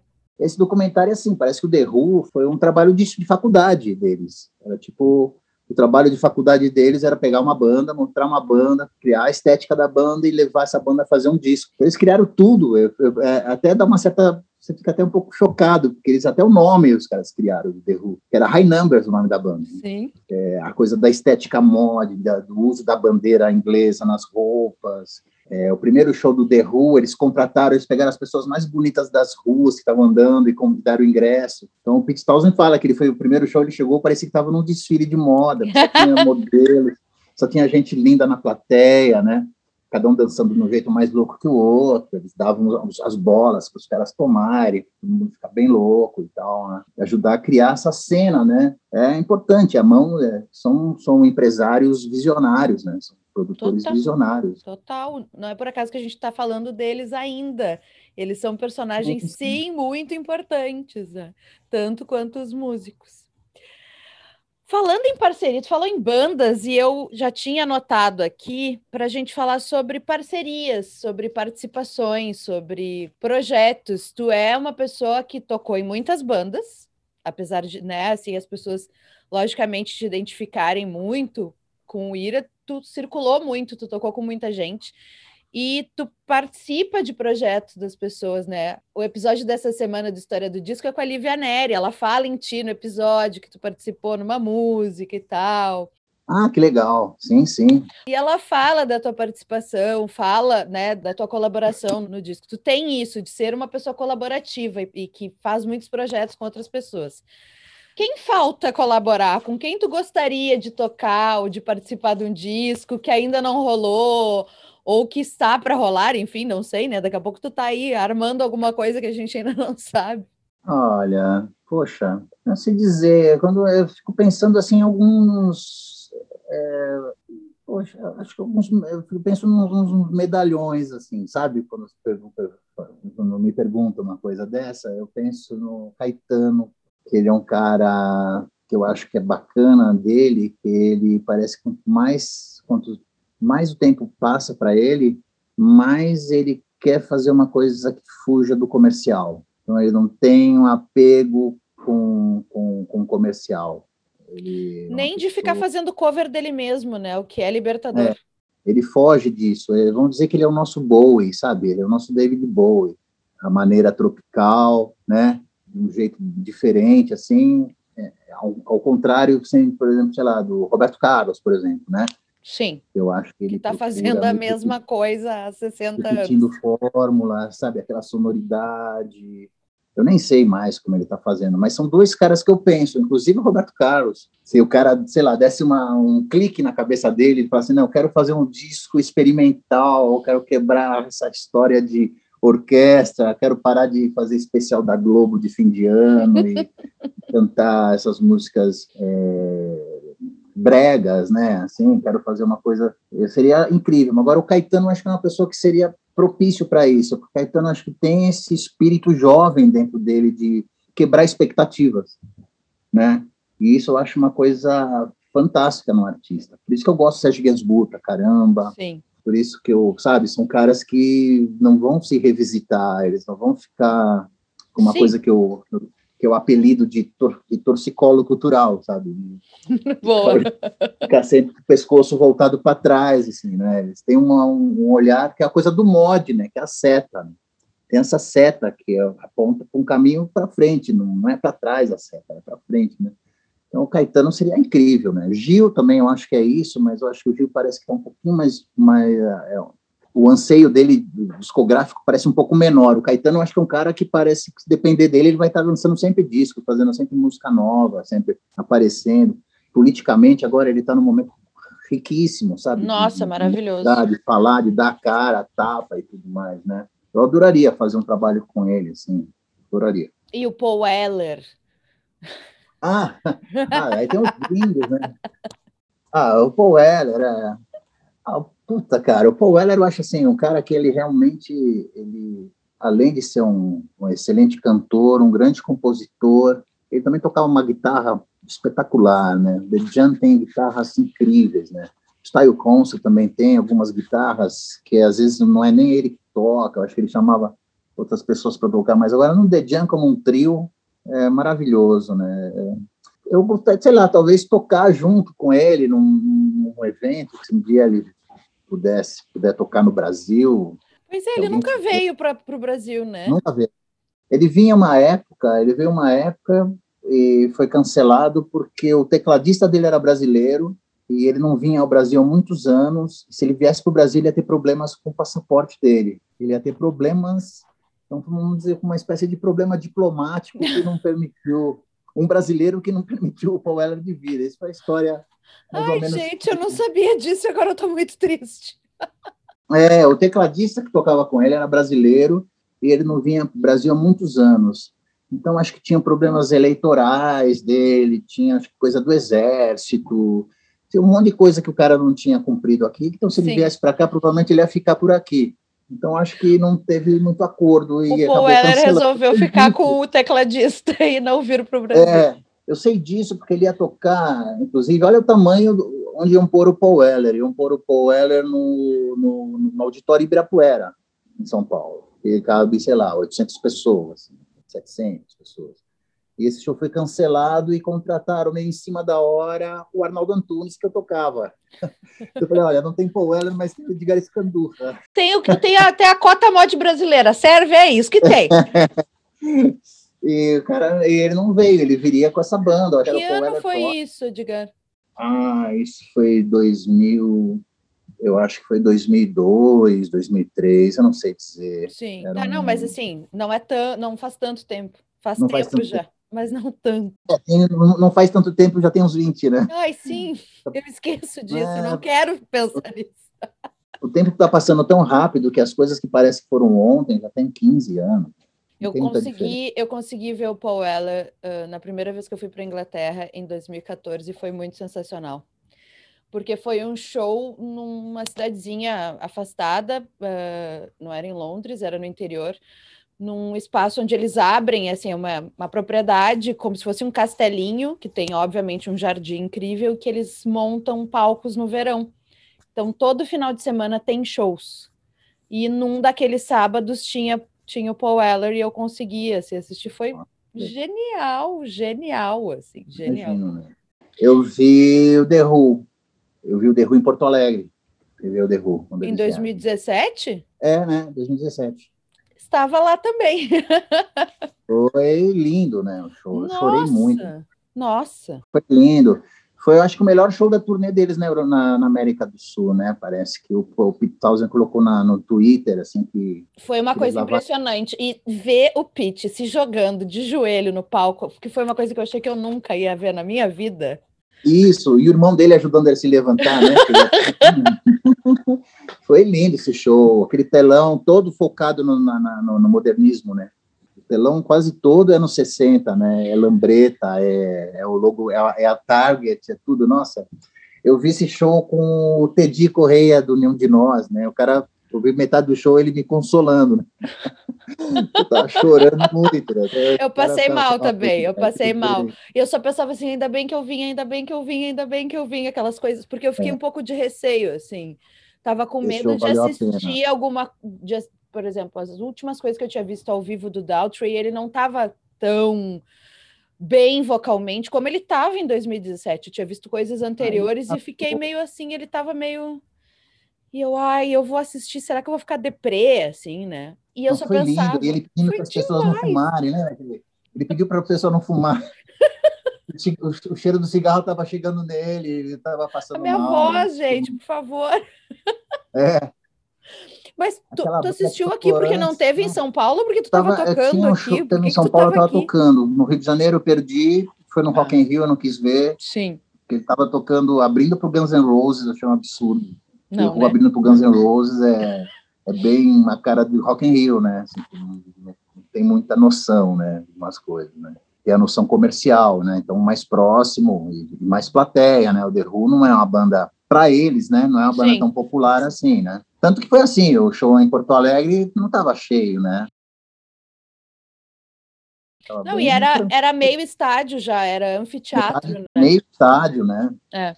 E, e aí eu ganhei o ingresso, eu tinha um ingresso que eu ganhei, eh, se eu quisesse ir para Porto Alegre, eu, eu gastei, fiquei no hotelzinho, comprei a passagem, usei minhas milhas e, puta, foi muito bem gasto. Melhor investimento.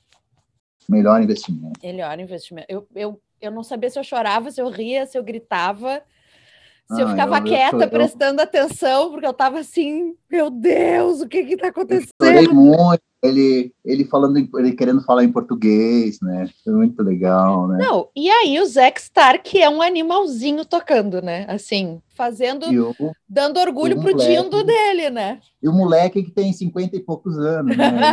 E ele mandando muito bem, né? Mu- Muito bem. Foi um grande substituto pro, pro, pro Kate Moon. Embora eu seja fã do The Who num ponto que eu achava o Kenny Jones também espetacular, sabe? Mas o Kenny Jones é um baita batera, ele é um baita batera no Small Faces, gente. É que assim, Hum. superar o Keith Moon, difícil, É. vamos se acalmar. Muito difícil, é. Muito difícil. E Nesse comparar legal- também nesse é difícil. legal, o, o, o, o filho do Ringo, né? Ele é, ele é bacana porque tem essa coisa, tem uma coisa histórica, né? Assim, imagina, né? Sim, ele era Eles afiliado do Keith. É, eles eram muito amigos, né? O disco do. Aquele disco solo do, do Kate Moon tem, é, tem duas músicas que eles que começam com os dois conversando, né? O Kate Moon e o Ringo Starr. né? Eu já vi o Zac duas vezes. Eu vi o Zac tocando no Oasis, em Porto, aqui em Porto Alegre também, e no The Who. E os dois ele deu show, assim, foi sensacional. Pode. Tocou com o Big Combers também, né? Aham. Não, ele, ele, ele, só- ele só anda mal acompanhado, o Zac. Ele, não, ele é um cara que não socializa muito bem. É, ele tocou com a jaqueta do Combers, né? Do pessoal do Rio, que é um moleque, que é um trio lá do Rio, que é super Sim. legal. É, eu, eu tô- eu tô Sim, ele aquela tava com a jaqueta, exatamente. Exatamente. Incrível, muito legal. isso. Edgar, vamos então falar de projetos e coisas que você está fazendo no momento. Tem programa nessa web radio, tem o canal no YouTube que tu produz bastante conteúdo, né? Tem bastante coisa para o pessoal consumir. E tem o disco que tinha saído no streaming e que agora vai ter vinil. Então eu queria que tu contasse. E se tiver outras coisas, obviamente, para contar pra gente, queria que tu contasse um bom. pouquinho. Eu vou falar então, hein? Se preparem aí. Anotem. Então, porque assim, eu fiz uma. Eu tive um contato muito legal, muito bacana. Tive a alegria de, de ter, de, de ficar amigo de um cara que eu sempre admirei muito, pela importância dele na Jovem Guarda, pela qualidade de som dele, que é o Leno. Sim, O Leno irmão que é- da Lilian. Isso, que tinha a dupla, né? Leno e, Leno e Lilian. É, e ele é um cara incrível, a gente ficou amigo por causa de um disco que foi lançado pela 180, Uhum. Como é? História e obra de Johnny McCartney. Uhum. O- um Saiu disco faz que uns três anos. É, isso. E é um disco de época, né? Acho que foi produzido pelo Raul Seixas, pelo Raulzito, é um disco dos anos 70. Eu ouvi umas músicas, como eu fiz um disco também pela 180, eu consegui o contato do Leno e mandei um WhatsApp para ele, tipo assim, cara, os caras falam que eu sou o Modfather, mas você que é o Modfather brasileiro, cara. Teu, teu, som é maravilhoso, não sei o que, não sei o que. Ele me respondeu e a gente começou a travar uma, uma amizade. E aí eu fiz uma versão de uma música do Alan Parsons, chamada da, aquela música Time, do Alan Parsons Project, né? Fiz uma versão Tempo, uma versão quase ao pé da letra, de uma letra chamada Tempo. Eu achei que tinha a ver com ele, aí eu gravei aqui em São Paulo a minha parte, ele cantou, ele mora no Rio Grande do Norte, né, em Natal, e ele cantou a parte dele lá, a gente mixou, ficou um trabalho super bonito, e a gente está lançando é, nas plataformas aí dia 18. Então, esse é um trabalho que essa música que a gente vai lançar, Time. Eu fiz uma música, fiz um blues com a Marília Gabriela. Gente! É, Viu como tu ela- é a ela pessoa das parcerias? Eu, eu sabia do que eu estava falando.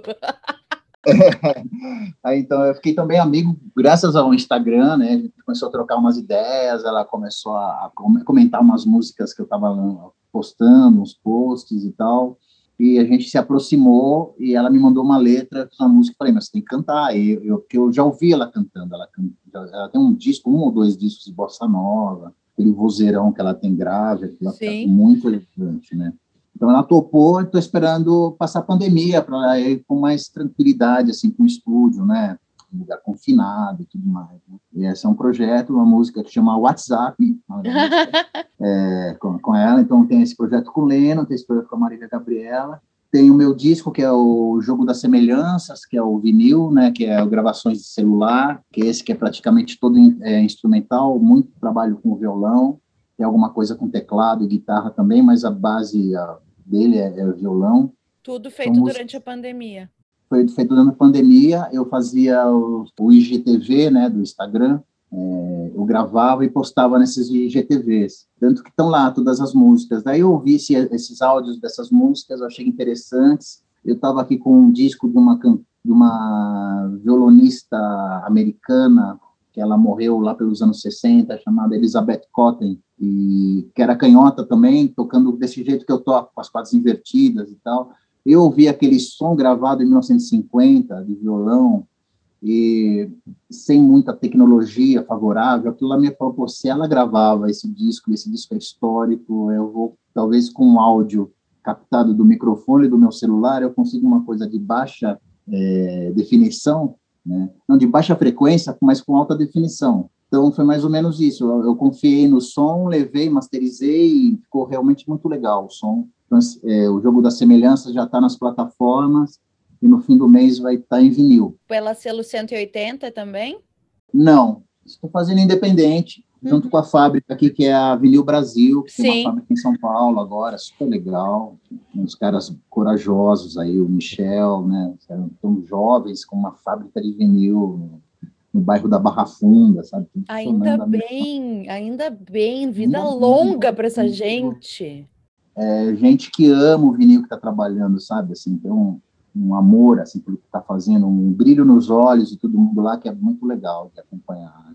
Então tem esses trabalhos que mais. Pô, o Ira fez um disco um pouquinho antes da pandemia que se chama Ira, que é um disco muito bonito que a gente fez, que também não teve oportunidade de ser trabalhado, quer dizer, teve imprensa, a gente divulgou, está nas plataformas, mas não existe o trabalho o físico dele, né? O vinil, que ficou muito lindo, que a gente fez um trabalho de capa, de encarte, uma coisa que ia, tá- ia ficar muito legal para um disco desde 2006, que a banda não gravava nada, né? Então tem um, um carinho, assim, uma satisfação com o nosso público, sabe? De um material novo, de não ficar só se revisitando e fazendo ao vivo e acústicos, e, sabe? Assim, então, coisas inéditas, foi bacana, mas tá meio lançado, talvez tenha perdido o tempo histórico dele aí, sei lá, mas esse trabalho, que mais? Acho que é isso. Esse O jogo das semelhanças, as pessoas vão conseguir comprar ah, tu- pelo teu site ou vai ser distribuição direta nas podem lojas? procurar- podem procurar pelo meu Instagram, que é o Edgar Scan, para entrar em con- contato comigo. Eu já fiz uma pré-vendagem, por sinal, estou um pouco ansioso, porque o disco não está pronto ainda, eu já vendi metade, É, metade da, da minha cota já está vendida, ainda não tenho o disco, né? esse dilema da Vamos falar pré-venda, eu estava discutindo isso com um amigo aqui em Porto Alegre que tem uma loja e que entrou num, num lançamento que vai rolar em breve, que talvez tu curta, mas Legal. ele disse: Eu não quero fazer pré-venda, eu tô com medo de fazer pré-venda, porque vai que É. atrasa, vai que acontece É um alguma risco, é coisa. É um risco. Eu, eu vendi já mais ou menos uns 40 discos, e o- é, na- as pessoas confiando. Total. Mas assim, é, o disco vai sair, eu fui na fábrica, acompanhei o corte, lindo, vai ser transparente, cristal. é lindo o. Adoro, adoro disquinho transparente. Tá bem bacana, é. E que mais? Ah, esse ano tem 10 anos do disco A Curva da Cintura, que foi um álbum feito com que eu fiz com o Arnaldo Antunes, que a gente gravou na África, com Que o é Mani de Abaté sensacional. sensacional esse trabalho. É, fazendo 10 anos, eu estava conversando com o Arnaldo, ver se a gente não faz alguma coisa para comemorar esse trabalho. Acho que é isso. Acho que é, são bastante coisas. Aí, tá, aí tem, tem meu, meu programa de rádio chamado Escandurrices, né, que é toda quarta-feira, à meia-noite, na antena0.com. É muito legal. Eu, eu, eu, eu, entro depois de um programa chamado Rádio Raio, que é, são umas amigas minhas que fazem, que é um programa muito legal também. E aí eu entro depois. Meu programa Escandurrices tem uma temática pouco saudosista, eu procuro descobrir umas coisas novas, mas tem muito esse foco nessa praia toda que a gente está falando, nos 60, modernismo, é, às vezes uma coisa escapa lá, uma coisa francesa aqui, ali, algumas coisas que eu, algumas, alguns trabalhos com que eu já toquei, eu toquei Livianeri, por exemplo, nesse programa, e estou com um canal no, no YouTube, né, também, no youtube.com.br Edgar Escandurra, que estava passando toda terça e quinta-feira programas novos. Aí, como veio a pandemia, e o pessoal vinha aqui em casa para gravar os programas, tudo, eu achei melhor a gente dar uma pausa. Então, estou gravando, agora está um pouquinho mais espaçado, mas tem lá já uns 20 programas lá, tem algumas lives, tá, tá bem interessante, assim, tá bem legal. Eu gosto, para falar da história de algumas músicas, alguns pontos de vista, lembrar algumas coisas, falar sobre filmes importantes que me marcaram e tal. Estou gostando de fazer isso, assim, eu acho que a pandemia deixou todo mundo mais recluso e acho que acaba a gente acaba soltando um pouco a língua, né, falando mais, né, destravando um pouco o contato que a gente tem acaba sendo esse através do celular, né, então e também as mídias são diferentes. Eu, eu vejo muitos programas de YouTube, né, muitos. Eu não, praticamente eu não vejo mais televisão. Assim. Então a, o YouTube substituiu muito a TV, o entretenimento, né, tanto informação somente nessa polarização toda, né? Muita informação e muita coisa histórica, muita coisa de música. Então, acabei entrando nessa de falar, dar o like, sabe? Curte aí. Se inscreve no canal. É, chama os amigos, divulgue e tal. É, tô nessa. Minha, minha, minha filha tem 17, ela fala, ai, meu pai é youtuber. Uh, que legal. O que, que, você, que seu pai faz? Ele é youtuber, não é mais músico agora, ele é youtuber. É, youtuber, influencer. que amor. E ela curte música, ela curte vinil. Como é que é a relação dos filhos com música? Eles ah, são conectados uma, também? Eles têm uma ligação com música forte. Por exemplo, tem, tem um projeto chamado Pequeno Cidadão, que é um projeto de música para ah, criança. É mesmo. É, é que tu é faz muita coisa, porque, homem. É, bastante coisa. E olha, com tudo isso eu não estou pagando as contas. Mas, assim, ó, é, o Pequeno Cidadão é um projeto lindo que meus filhos todos participavam. Tenho quatro filhos, como todos participavam. O Daniel, que é o mais velho, tocando, compondo também, o Lucas, é, o Joaquim e a Estela. Todos participaram. Agora, por exemplo, o Joaquim é, se despediu do Pequeno Cidadão, que ele já está com 20, vai fazer 22 ele é um produtor de música eletrônica, fazendo umas coisas legais, já fez duas trilhas, já um, uma peça de teatro, um filme, um curta. Ele está com um programa também naquele Twitch, né? Uhum. Ele está com um programa de, de, de, música eletrônica, ele faz muitas coisas ao vivo, ele mixa, é, põe umas imagens de, de videogame, ele está muito descolado nesse ponto. É, o meu filho mais velho, Daniel, ele toca baixo muito bem. Quando o Ira voltou, ele era o baixista da banda nessa, nesse nosso retorno. Ai, que. É, e a minha filha Estela, ela tá, meu, ela tá com uma ligação muito legal com muitas coisas que eu gostava. Por exemplo, ela, ela tá fazendo um curso de cabeleireira. Ela fez um curso de cabeleireira, ela tá cortando o cabelo das amigas dela, tá precisando cortar, e o nome do instituto dela é Suzy 4. Ai, já gostei, já quero cortar meu cabelo com Estela. É, então, é demais, né? Suzy 4, porque ela fala assim, pai, qual é o nome daquela menina mesmo que você falou que tinha aquele cabelo cortadinho, assim, meio desfiado? Você falou que parecia comigo. Eu falei, Suzy 4. Falei, ah, é essa mesmo. Daí ela botou o nome de Suzy 4 na. na... Demais! Demais, né? E... Então tá isso aí, cara. A molecada tá, tá encaminhada com música o tempo todo, né? Vivendo música e curtindo essas coisas. Principalmente a Estela, eu acho que por causa dessa ligação que ela tem com, a, com essa coisa estética e de moda e tal, ela, ela tem um olhar carinhoso para essa geração aí toda de anos 60, anos 70. Vamos ver o que vai acontecer. Muito jovens, né? ah, mas demais, porque às vezes tem um reflexo natural de não querer repetir né, os gostos e as referências É. dos pais. Tem isso, tem gente que tem isso, né? Tem gente que entende que é interessante absorver e fazer a sua, mas tem gente que acaba, É. né, meio que renegando, assim. E é legal ver quando coisa- eles se conectam, eles entendem que é uma maneira de estar conectado contigo também. eu acho que está mais fácil hoje conectar mais, né? Eu acho que antes tinha um contraste muito grande, de choque de gerações muito grande, né? Assim, meu pai ia para um caminho, que meu irmão ia para outro, total, e dava para entender, né? Meu pai eu via Francisco Alves quando eu era jovem, né? Aí meu irmão já estava ouvindo Jimi Hendrix, né? Tem uma, uma diferença, né? Grande, assim, né? Agora, de repente, para minha geração, para meus filhos, de repente já dá para ouvir o mesmo som, Sim, dá Dá para abrir um salão com o nome das Suzy 4, inclusive. É, dá para fumar junto, fumar um, dá para tomar uma, dá para, sabe assim, é uma, é, um, é uma outra. É até muito louco que, para como pai, é difícil você saber se posicionar como pai. Às vezes você, você acaba se confundindo com um grande amigo, Sim.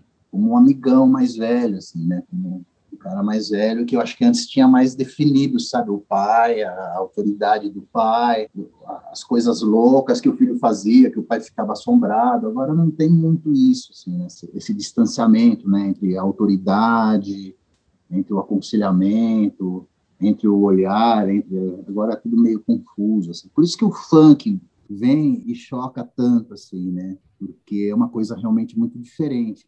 ainda existem resquícios de conservadorismo que assustam, às vezes, a minha geração em relação a essas novas gerações. né? Por isso que eu, eu nem costumo criticar tanto, assim, porque eu acho que talvez seja pontos que eu não entenda lá, que poss- possam me assombrar em alguma coisa ou outra. assim, nem tanto. Será que eu estou falando? Do funk, pô, não nada a ver. Ah, mas é que não é a linguagem ou a manifestação artística em si que é ruim, assim como tem rock ruim, assim como tem samba ruim, Ah. assim, né? Me incomoda muito mais um rock ruim do que um Me funk. incomoda, na real, sofrência, que aí eu não consigo achar nada bom. Eu acho que eles cantam mal, eu acho as letras ruins, eu acho a produção péssima. Ah, é. Que é sertanejo? prefiro- assim? É, essa coisa que, que não é mais Pior. sertanejo, que é é, esse monstro. É, essa é coisa, experiência universitária. né? É.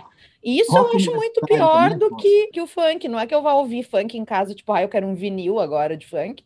Mas se eu tiver que optar, Ah, como- eu como acho que tem uma autenticidade e tem uma, uma, uma, uma expressão de uma galera que não tem Uma- voz. uma Então, colocação assim, social, né? exatamente. Colocação social.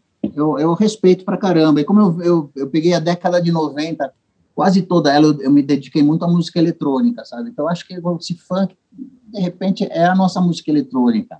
É que tem uma temática, tem uma letra, tem uma coisa assim, mas é, é uma coisa social, né? Sim. É uma coisa social, de uma classe desprovida de lazer, desprovida de, De voz, de cultura, de, de, né? de, de, de voz, de poder ter o seu lugar De de, falar, de dizer as suas coisas, É. de cantar as suas, as suas É. dores, as suas alegrias, enfim, né? Então, quem é a gente para estar falou julgando? total. Respeito. Não, e eu tô falando do funk e não é nem a praia dos meus filhos, sabe? Mas eu tô falando dessa coisa desse choque que eu percebo. Claro, porque Meus tem uma coisa mais explícita, né? É, meus grupos de WhatsApp das pessoas da minha idade, assim, os caras, quando vão falar de alguma coisa assim de uma maneira pejorativa, eles falam do, do funk, sabe? Desde que não seja funk, tudo bem, sabe? Com esse olhar preconceituoso. né? Quando morreu o, esse garoto, MC Kevin, né? Sim. eu vi gente falando barbaridades dele. Daí, quando eu fui falar com o Joaquim, que é meu filho, tem 21 anos, né? Eu fui falar meio assim, pô, esse cara morreu, esse MC Kevin, nem sei qual que é. Ele falou, não, pai, o som do cara é legal. Ele é legal, esse cara, tem umas, umas letras espertas, é bem produzido o som. Ele é um cara bacana. Daí eu fui ouvir, saca? Eu fui ouvir e vi que tem qualidade na coisa que ele fazia, não é? Eu já, quando falou assim, eu já, já imaginei a pior espécie de som possível, que é aquele estereótipo de funk que a gente vê na cabeça, sabe? Sim. E não, de repente não. Tem uma coisa legal, é moderno, é, é autêntico, tem, tem um monte de coisas legais lá. A gente tem que entender, né?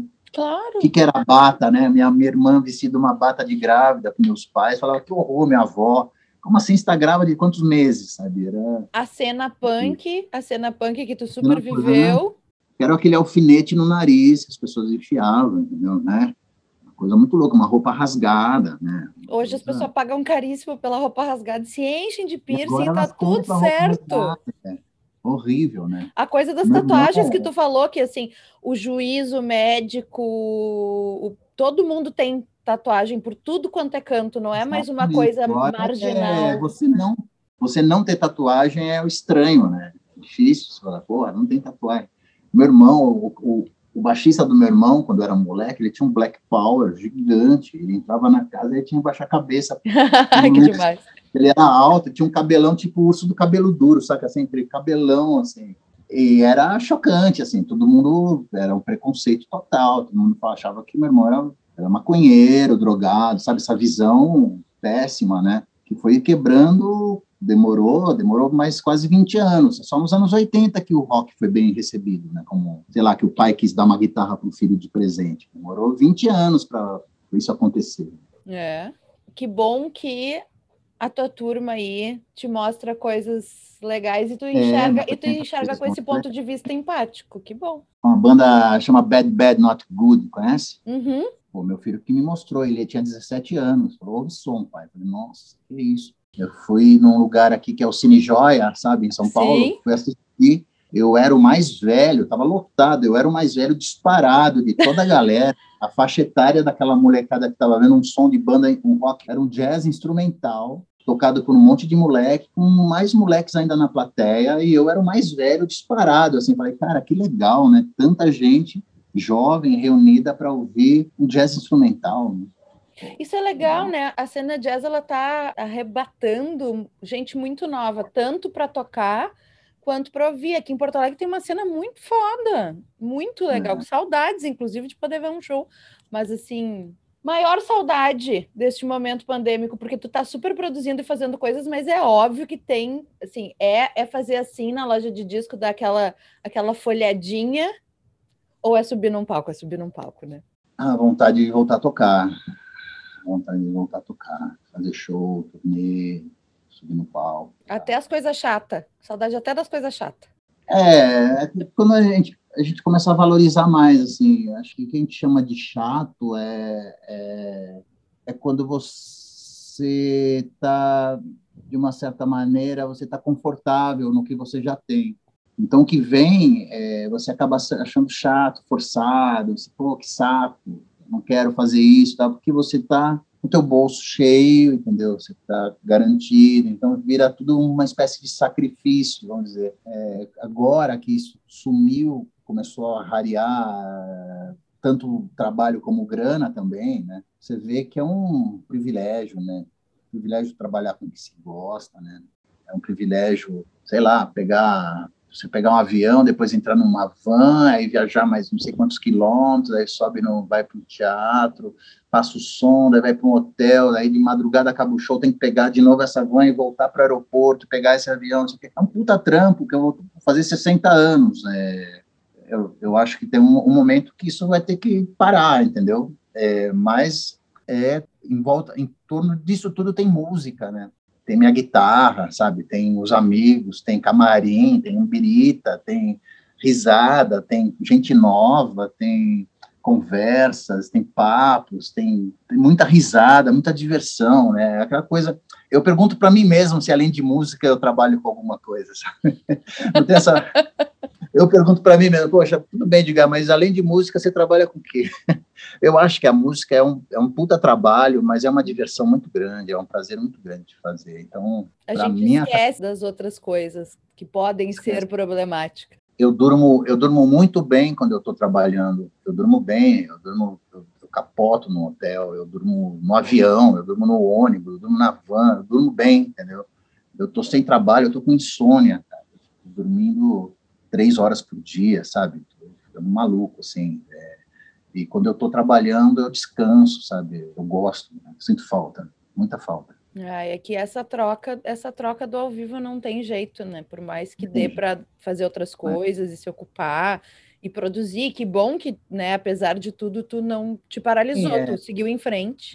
E trabalhar em estúdio também é uma coisa bacana também, eu gosto tanto. É tão, é tão gostoso quanto o, o show, eu acho, trabalhar em estúdio. Eu amo. Eu acho que talvez seja o, o futuro, né, para mim, me focar mais nisso do que na estrada, né? Tentar organizar um pouco isso para que para que não fique que aqui é o contrário do que na Inglaterra, nesses países, as bandas fazem aquelas turnês, sabe? O cara vai embora e volta um ano depois, mas ele toca todos os dias e fica maluco naquilo lá, mas daí volta e fica dois anos para compor um trabalho novo, para descansar, para fazer.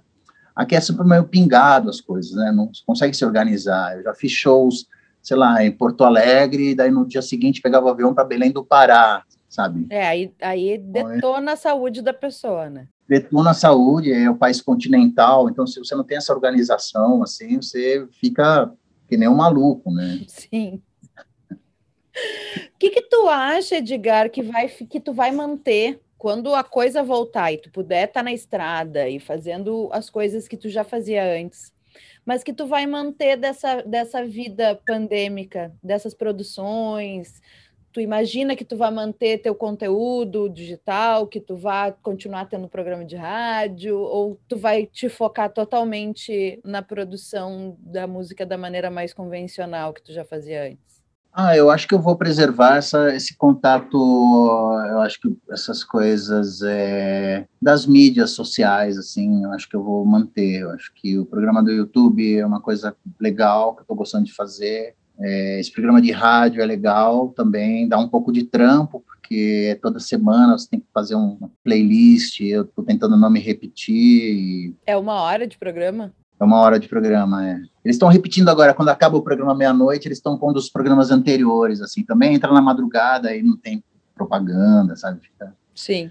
É uma coisa que eu estou curtindo fazer, sim. Eu vou tentar é, talvez guardar um pouco de grana, sabe? Uma coisa que eu nunca fiz na minha vida. Acho que essa pandemia serviu para isso, sim. Eu nunca guardei, nunca pensei em grana, nunca pensei em grana. Sempre a grana vinha, eu fazia minhas coisas, meus filhos, escola, projetos, família e tal. Mas nunca pensei muito em mim, assim, de grana, a não ser é, comprar disco.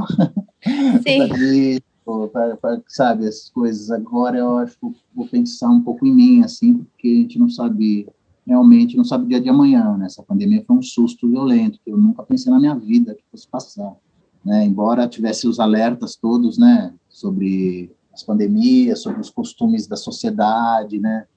Sobre esse, esses problemas esse desrespeito, esse descontrole com o meio ambiente, né? Tudo já vinha apontando para algum momento que a, que a natureza fosse dar uma uma reagida assim, né? Com, é, mas com acho que ninguém imaginava que ia ser uma pandemia, né? A gente achava que ia ser uma catástrofe diferente, ah, é, natural. Ia ter tanta gente, tanta gente próxima indo embora, né? Nunca é. vi tanta gente, tanta gente morrendo assim. E a impossibilidade do afeto, que para mim é a coisa mais violenta, que me atinge de maneira é. mais violenta, né? De não é, poder tocar vida, as né? pessoas, né? ver as pessoas. Um resgate à, à vida mesmo, né? Se dá, valorizar a vida, né? uma coisa que eu vou levar aí para frente, porque até então é um pouco de esse desapego, né, de não saber, né, eu podia fazer um plano que no, na, nas férias de janeiro eu podia ir para o Uruguai, vai, vamos dizer, né? Aí de repente você não sabe se em janeiro você não vai estar na mesma maneira, vai estar igual aqui dentro de casa, trancado, sabe? Ou pior, com uma nova cepa que pegue quem está vacinado também, sabe, etc, etc. Então é uma incógnita, né? Eu acho que é preservar valores, assim, valores de respeito, até uma certa espiritualidade, eu acho que, que eu tinha deixado um pouco de lado, assim, um pouco mais materialista, mas a coisa do, do prazer, sabe, assim, eu estou repensando muito isso, ter valores um pouco mais espiritualizados, né?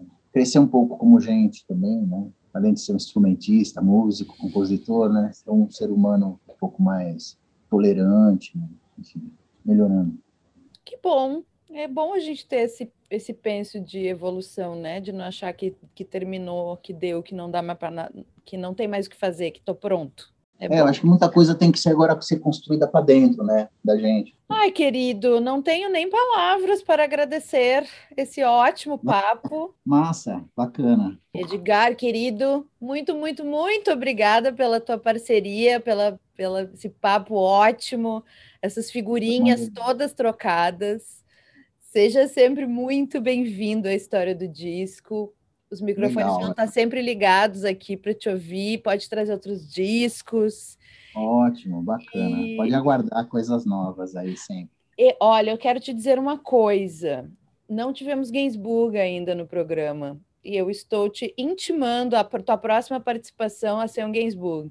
Por favor, me chamem para falar do. Ai, Vamos! Porque, ó, tá faltando, tá caindo de maduro. Eu sou trifã, só que eu falar. Eu até tenho uns episódios que eu conto uma história de um disco meu. Mas eu faço isso um por temporada, que eu acho que é o suficiente. Mas então, ó, estás intimado. Nosso próximo papo vai ser Gainsbourg, já vai, vai escolhendo o disco. Tá, já até sei qual é, mas não vou falar. Oba! Sucesso imenso e a Pra gente vai também, falando. aí, sigam firme aí, que essa temática é muito bacana, porque todo disco tem um lado afetivo, né, para quem ouve, que é indiscutível. Ninguém compra um disco para enfeitar a prateleira, né, para ouvir e se emocionar.